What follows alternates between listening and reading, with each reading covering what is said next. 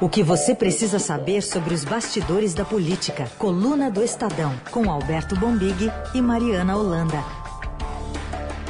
Hoje com a Mariana Holanda. Oi, Mari, bom dia.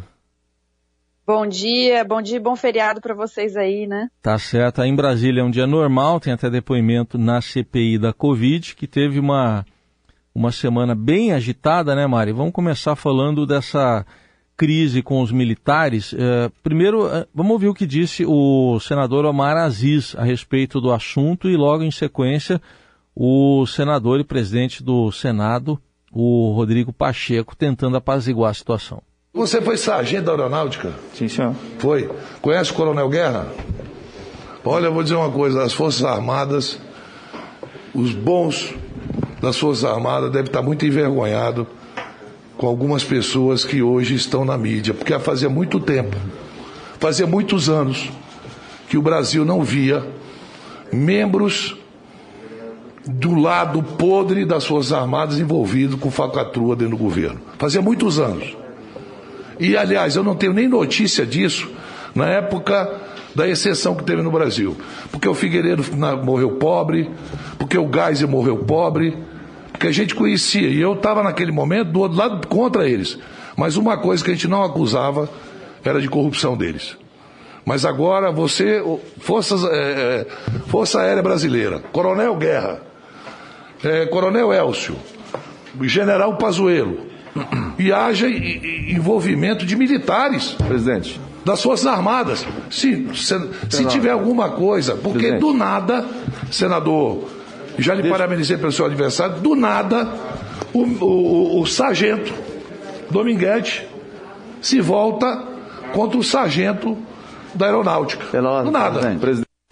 E em relação a esse ponto específico e desconhecedor do fato havido na comissão, ou no suposto fato havido na comissão parlamentar de inquérito, quero aqui, em nome do Senado Federal, render o meu mais profundo respeito às Forças Armadas, ao Exército, à Marinha, aeronáutica, cuja previsão constitucional haverá de ser sempre observada por todos nós e tenho absoluta convicção que é aquilo que todos os senadores e todas as senadoras, inclusive o senador Omar Aziz, pensam em relação às Forças Armadas, da sua importância, do seu significado, da sua importância para a sociedade, da sua previsão constitucional, que deve ser sempre ratificada e observada, Portanto, aqui gostaria de deixar esse registro de respeito, insisto, às Forças Armadas do Brasil, para que não paire a mais mínima dúvida em relação ao que é o sentimento do Senado da República em relação às nossas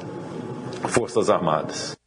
Bom, Mari, a gente ouviu então o Aziz, ali naquele momento ele estava no depoimento do Roberto Ferreira Dias, né, ex-diretor de logística do Ministério da Saúde. Como é que ficou o clima entre as cúpulas do Congresso e das Forças Armadas? Olha, esse dia foi essa nota da, da, das Forças Armadas e do ministro da Defesa pegou tão fogo nesses dias, nesses últimos dois dias aí, que a gente até esquece que teve a primeira prisão na CPI, né? É. Aconteceu tanta coisa. Foi. Mas foi assim, começou, quando o Omar falou isso, depois ele até teve que fazer uma, uma retificação, porque o senador Marcos, Roger, é, Marcos Duval chamou a atenção dele, falou assim, olha, fica parecendo que é uma generalização e tudo, mas ele falou, claro que não, não é uma generalização, estou falando de um lado podre só, de um lado ruim das Forças Armadas, é, que está envolvido aqui, que é um fato que a cada dia aparece mais coronel, é, mais nomes relacionados de alguma forma às Forças Armadas. Muitos da reserva, ou, enfim, a, a, não estão na ativa, né, a maioria deles, que é uma coisa que os militares sempre falam assim, ah, mas não está na, na ativa. Mas eles estão cada vez surgindo mais na CPI. Agora, essa nota das Forças Armadas, ela repercutiu super mal no mundo político e jurídico. A gente conversou com muito parlamentar, é, ministro do Supremo, teve um ministro do Supremo que disse uma frase muito boa pra gente. Ele falou assim, quem participa do bailão não pode reclamar de pisão no pé. assim, desceu pro... Quer entrar, quer brincar de política, mas depois não quer arcar com os ônus, né? Arcar é. com a parte difícil da política, que é, enfim, CPI, ser investigado, se tiver uma eventual irregularidade, enfim, ser punido. Não pode ficar com esses melindres e esses, essa ilusão de que o, os militares são intocáveis, independente de onde estejam, não é mesmo? É bem por aí, né? Bom, né? Bem por aí. Mas é, saiu essa nota e, e, consta que houve uma ligação né, do ministro Walter Braga Neto lá para o presidente do Senado, né? Parece que conversaram para apaziguar os ânimos. Foi. Exatamente. No dia que teve essa fala do Omar e as, os comandantes soltaram a nota, e o Braga Neto também, é, eles estavam reunidos no Planalto e pessoas que tiveram com o Braga disseram que ele estava de fato com um clima é, cuspindo marimbondo, né? Para ser de uma forma ele, ele já tem um perfil que não é que nem o ministro anterior, que, que o Bolsonaro demitiu justamente porque não se alinhava a ele. O Braga tem um, um é um pouco mais explosivo e diz que ele estava com muita raiva. E já naquela noite ele ligou para o Rodrigo Pacheco, presidente do Senado. Então, assim, quando o, o Pacheco falou lá, ele já tinha falado com o Braga, ele já estava sabendo que ia ter uma nota. E ele estava, segundo relatos, na noite de quarta-feira, de fato, o ministro da Defesa estava muito irritado e transpareceu isso para o Rodrigo Pacheco. Então, o Rodrigo Pacheco fez essa fala mais apaziguadora, que é, foi inclusive criticada por alguns colegas ali no plenário à noite mesmo. Muitos fizeram defesa do Omar. O próprio Omar criticou a fala do Pacheco, falou: olha, não sou eu que estou sendo atacado, é a instituição que está sendo atacada e o senhor está permitindo que as Forças Armadas ameacem a instituição, o Congresso. Foi um pouco o tom ali das falas. Rodrigo Pacheco segurou a bronca.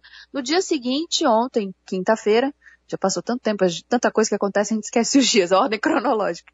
Mas na quinta-feira, o Braga ligou de novo o Pacheco para agradecer a fala contemporizadora, é, para dizer que tá as coisas, vamos apaziguar, vamos, vamos, não vamos cruzar essa linha amarela, vamos ficar por aqui tudo mais. O Rodrigo Pacheco chegou a falar com, com a Eliane Cantanhede, que eu acho que vai entrar aqui depois da gente, né? Então ela vai explicar um pouco melhor. Mas o, o Pacheco, ele tem esse perfil mais apaziguador, de botar panos quentes, ele falou que não tem que ter valentões. Enfim, eles tentaram botar, eu acho que por hora, esse capítulo dessa briga de CPI militares deu uma arrefecida. Mas a minha aposta, e de militares com quem eu falei, é que isso não vai parar por hora. A, hum. a gente vai ver mais casos desse, vai ter mais investigação para cima de militares. A gente não sabe como é que. Eu acho que o padrão de prisões vai mudar agora, porque já tivemos a primeira prisão. Então é importante ficar atento, né? O que, que vai acontecer se, se o Omar, por exemplo, mandar prender uma pessoa que é egressa das Forças Armadas, e, e, as uhum. forças mandariam uma outra nota? Enfim, temos que ficar atento a isso aí. É isso, é, como você falou, a gente quase que passou ao largo da prisão, né? Porque teve essa crise aí com os militares. Vamos ouvir aqui um trechinho, um momento lá em que foi decretada por Omar Aziz a prisão do Roberto Ferreira Dias. Não aceito que a CPI vire chacota. Nós temos 300, é, 527 mil mortos. E os caras brincando de negociar vacina. Por que, que ele não teve esse empenho para comprar a Pfizer, que era de responsabilidade dele naquela época? Ele está preso por mentir, por perjúrio. E se eu tiver tendo abuso de autoridade, que a advogada dele ou qualquer outro senador me processe. Mas ele vai estar detido agora pelo Brasil. Porque nós estamos aqui pelo Brasil, pelos que morreram, pelas vítimas hoje sequeladas. Nós não estamos aqui para brincar, não. De ouvir historinha de servidor que pediu propina. Ele que recorra na justiça, mas ele está preso e a sessão está encerrada. Bom, a, a, esse momento aí, lógico que ele acabou pagando a fiança, R$ 1.100 acabou sendo solto, mas uh, dá a entender que pode ser uma mudança de postura aí, a, a, o Mari, na, no, do presidente da CPI? Eu acho que sim. Eu acho que, que de fato tem esse fator paciência que está se esgotando. A CPI também está muito pressionada a encontrar logo caminhos. A gente sente cheiros e tem indícios e vestígios de irregularidades, mas até o momento não tem nenhum batom na cueca. Ainda não chegou um documento que mostre por A mais B que houve de fato pedido de propina. A gente tem é como se a CPI ela vai cercando a, as diferentes questões, mas ainda não tem um grande batom na cueca. Então, acho que os senadores estão se sentindo muito pressionados. É um pouco a análise que a gente tem tido conversando com os parlamentares. E que culminou, portanto, na prisão do Roberto Dias essa semana. Ele não foi o primeiro a sentar ali e mentir. Uhum. A gente teve outros casos de outras pessoas, outros depoentes, inclusive do alto escalão do Ministério da Saúde, que sentaram ali no, no banco e chegaram a mentir também. Estavam munidos, contudo, de um habeas corpus, né? é, o que eu, alguns advogados criticam é que ele devia ter chegado, Roberto Dias, com habeas corpus, o que não aconteceu. Mas, acho que daqui para frente a gente pode ter dois cenários. Hum. Todo mundo que sentar ali ou vai chegar com habeas corpus, que nem ontem a, a ex-secretária que foi depor também chegou, aí perguntaram para ela, ah, você promete dizer toda a verdade? Ela falou, não, não prometo, tô com habeas corpus aqui, é. preciso me proteger. Então, ou vai acontecer isso, ou alguém vai sentar lá e vai falar tudo, que eu acho menos provável, né? É. Bom, agora você falou aí no, no batom na cueca, não, acho que não chega ainda a ser isso, mas fortes indícios né, levantados aí pela senadora Simone Tebet no contrato lá com a Covaxin, ela chegou a falar numa língua lá diferente, que é o porto-inglês. Vamos ouvir aqui pra, a descrição que ela fez para você comentar. Eu tenho inúmeros erros de inglês. Né? Talvez o mais desmoralizante dele seja o 17 no lugar de preço, price está prince, né? O preço do príncipe é de 15 dólares, não o preço, não é preço, né? O príncipe aqui está tá com um valor fixo de 15 dólares e uma série de irregularidades. CEO, que está companhia em português. Então aqui está uma mistura, eu acho que é um dialeto que só eles conhecem, né? Está um porto inglês aqui que não dá para entender, seu relator. E esse momento foi bom, né, Mari? É, foi muito bom. A CPI ela dá uns momentos de é, alívio cômico, né? É tenso, mas ao mesmo tempo, porque é realmente inacreditável. Um contrato de 400 milhões de doses, assim, bilionário, com erros básicos de inglês, né? Uns erros de tradução de quem botou ali no Google. foi ali e, e deixou de, de, do jeito que estava ali, né? Colocou, enfim, é, é, um caminho aí que foi levantado pela senadora, senadora Simone Tebet. E para fechar esse bloco, o Bombig não está aqui hoje, ele está de folga, né? Ele está de folga hoje, né, Mari? Mas acho é, que hoje ele foi descansar. Foi descansar, mas lá no dia do depoimento a gente já estava conversando no grupo e ele deixou uma sugestão musical aqui, vamos ouvir. Eu tenho inúmeros erros de inglês, né? talvez o mais desmoralizante dele seja o 17. No lugar de preço, price está prince.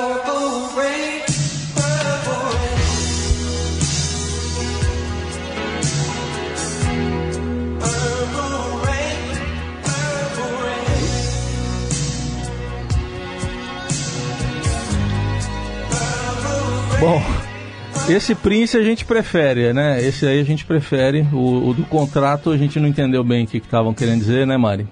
Mas. É, esse Prince custou um pouquinho mais que 15 dólares. Isso. O contrato. Bem mais. Vale bem mais.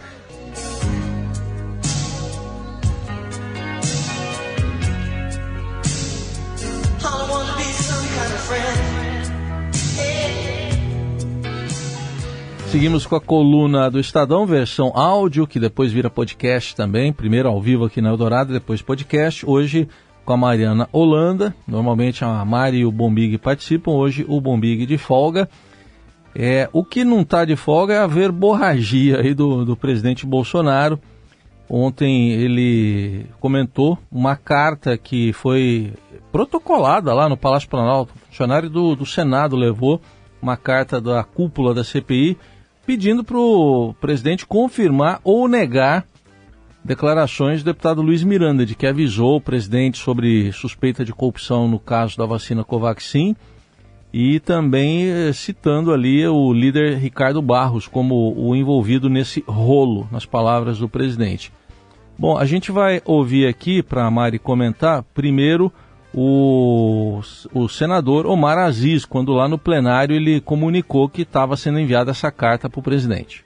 Eu lhe faço um desafio.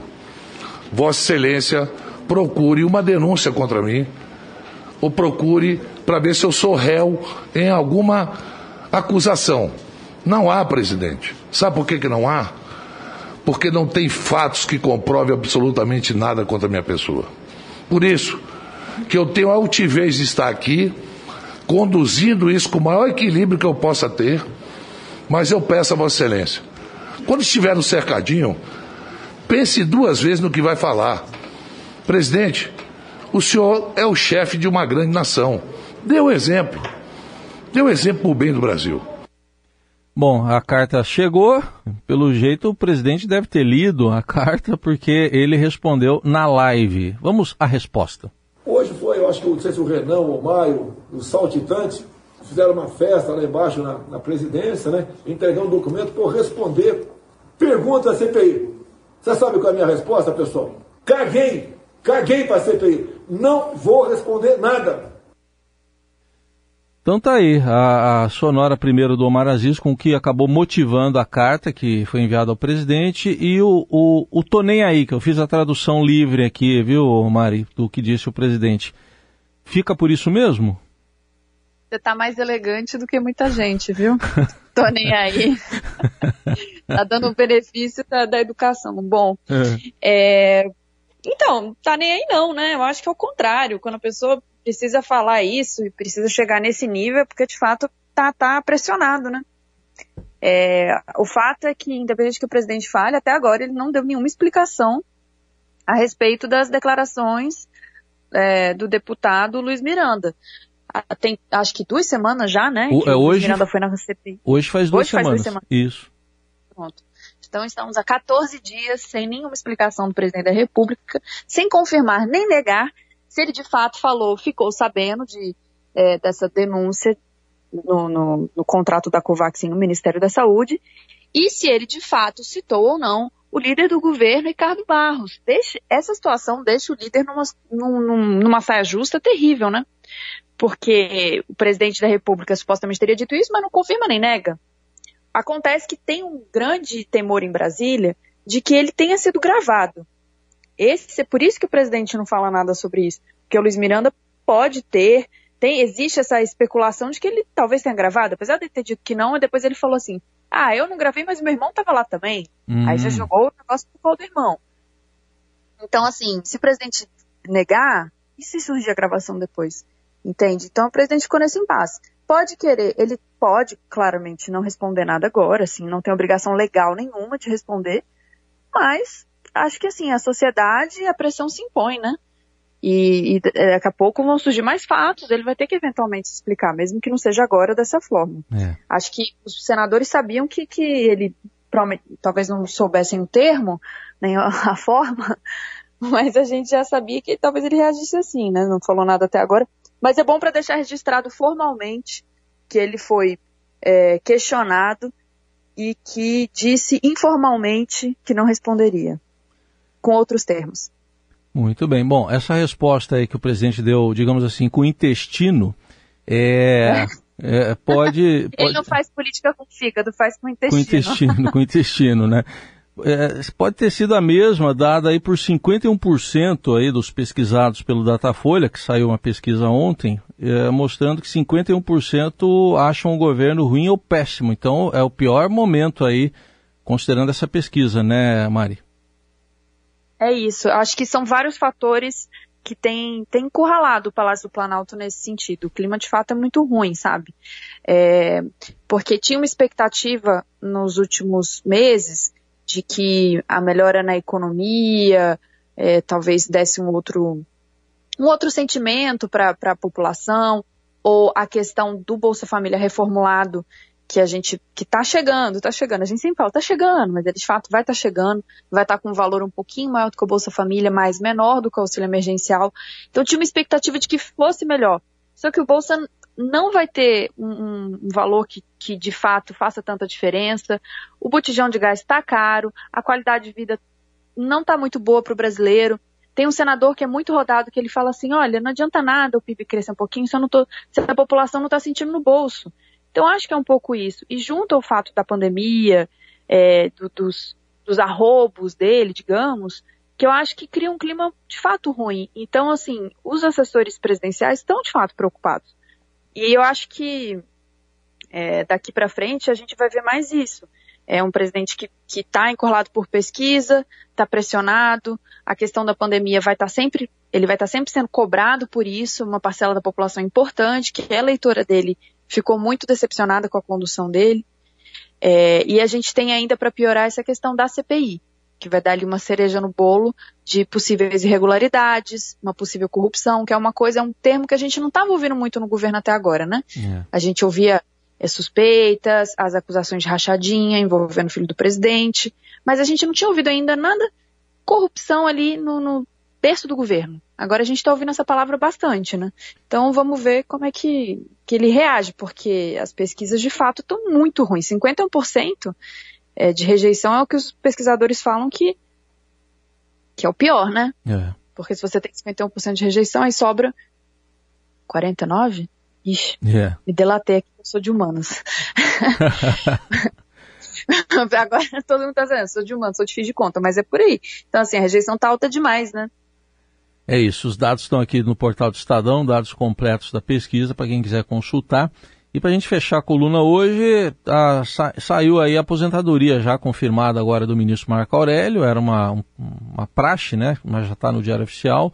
Ontem até a gente conversou aqui na Rádio Dourado, eu e a Eliane Cantanhede com o ministro Marco Aurélio, mas o presidente então, durante a semana, falou do, daquele que deve ser o sucessor de Marco Aurélio Melo no STF, a gente vai ouvir sobre esse sucessor terrivelmente evangélico André Mendonça. Hoje em dia é nossa intenção, sim, indicar o senhor André Mendonça para o Supremo Tribunal Federal. Além de ele ser evangélico, ele é evangélico. Não quer dizer que seja uma virtude dele, é um direito dele acreditar na Bíblia ou não acreditar. Quem não quiser acreditar, que não acredite, né? Mas ele tem um notável saber jurídico, uma pessoa humilde, se ele me autorizar. Eu falei no tempo atrás como é bom se uma vez por semana nessas sessões que são abertas no Supremo Tribunal Federal, começasse com uma oração do André, uma pitada de religiosidade, de cristianismo dentro do Supremo, é bem-vindo. E não, é, não tem negociação nesse cargo. A indicação pela Constituição pertence ao presidente da República. E ele vai defender o Brasil dentro do Supremo Tribunal Federal. Bom, tá aí. Ontem o ministro Marco Aurélio falou pra gente que ele tem conhecimento, muito conhecimento jurídico mesmo, e, e mas disse que não, não pode ser indicado por ser evangélico ou católico ou qualquer outra religião. Mas enfim, é esse o nome, né, Mari? É, é isso. É uma indicação que foi combinada com, com lideranças evangélicas. É, por exemplo, o pastor Silas Malafaia. Teve ali em determinado momento do ano passado que eles chegaram, os principais líderes evangélicos chegaram a fazer uma lista de nomes mais terrivelmente evangélicos do que o André e levaram para o presidente. Só que o André, o presidente de fato gosta muito do ministro da AGU, agora é indicado para o Supremo, né? E tinha muita especulação se ele poderia indicar talvez Humberto, talvez o Aras. Então as últimas semanas ficou muito em torno disso.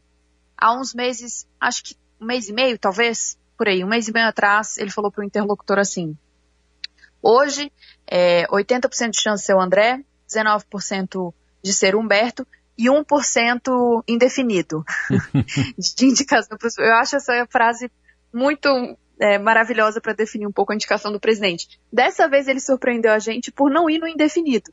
Ele escolheu o que a gente estava esperando há algum tempo já, que é o ministro André, e que, que passou agora abertamente, já falava com os senadores há algum tempo, é agora abertamente nessa semana, ele tem ido para o Senado foi quase todos os dias ali, de, que tiveram sessão e que tinha senadores na casa, almoçou com os senadores, está em campanha escancarada agora, é, conversando, falou para os senadores que não é, ele não usou esse termo, não é terrivelmente evangélico, mas ele falou assim, eu sou jurista também, eu não, não tenho problema só de ser evangélico, isso não, não me define apenas, sabe?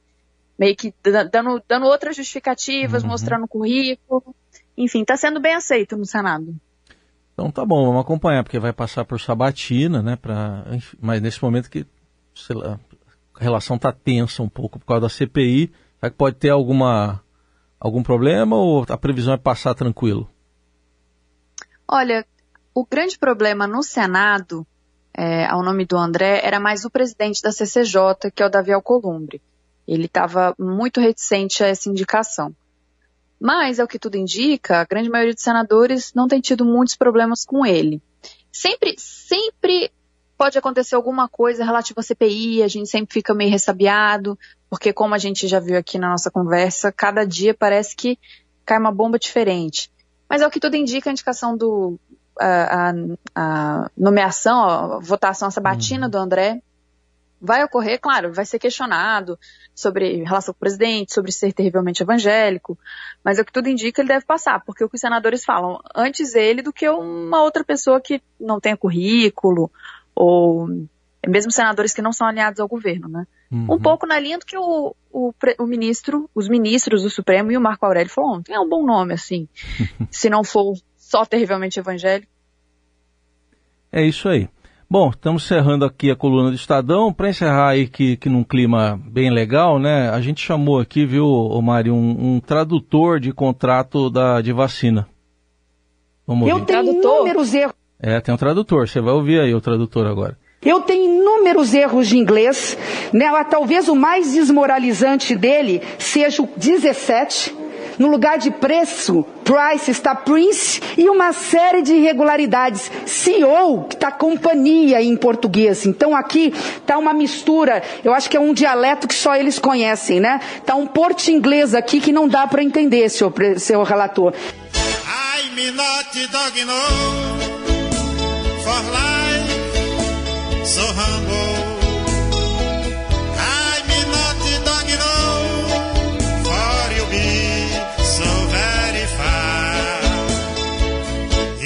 No understanding.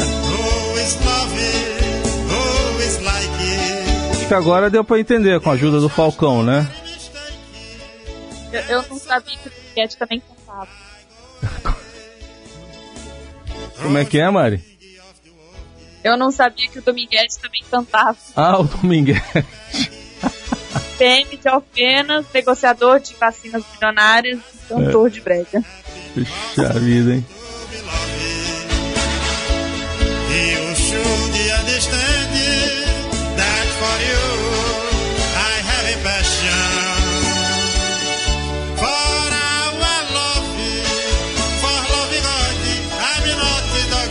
Vamos chamar o God para nos ajudar, viu, Mari? Obrigado, bom fim de semana. Até sexta que vem. Obrigada, gente. Bom feriado. Tchau.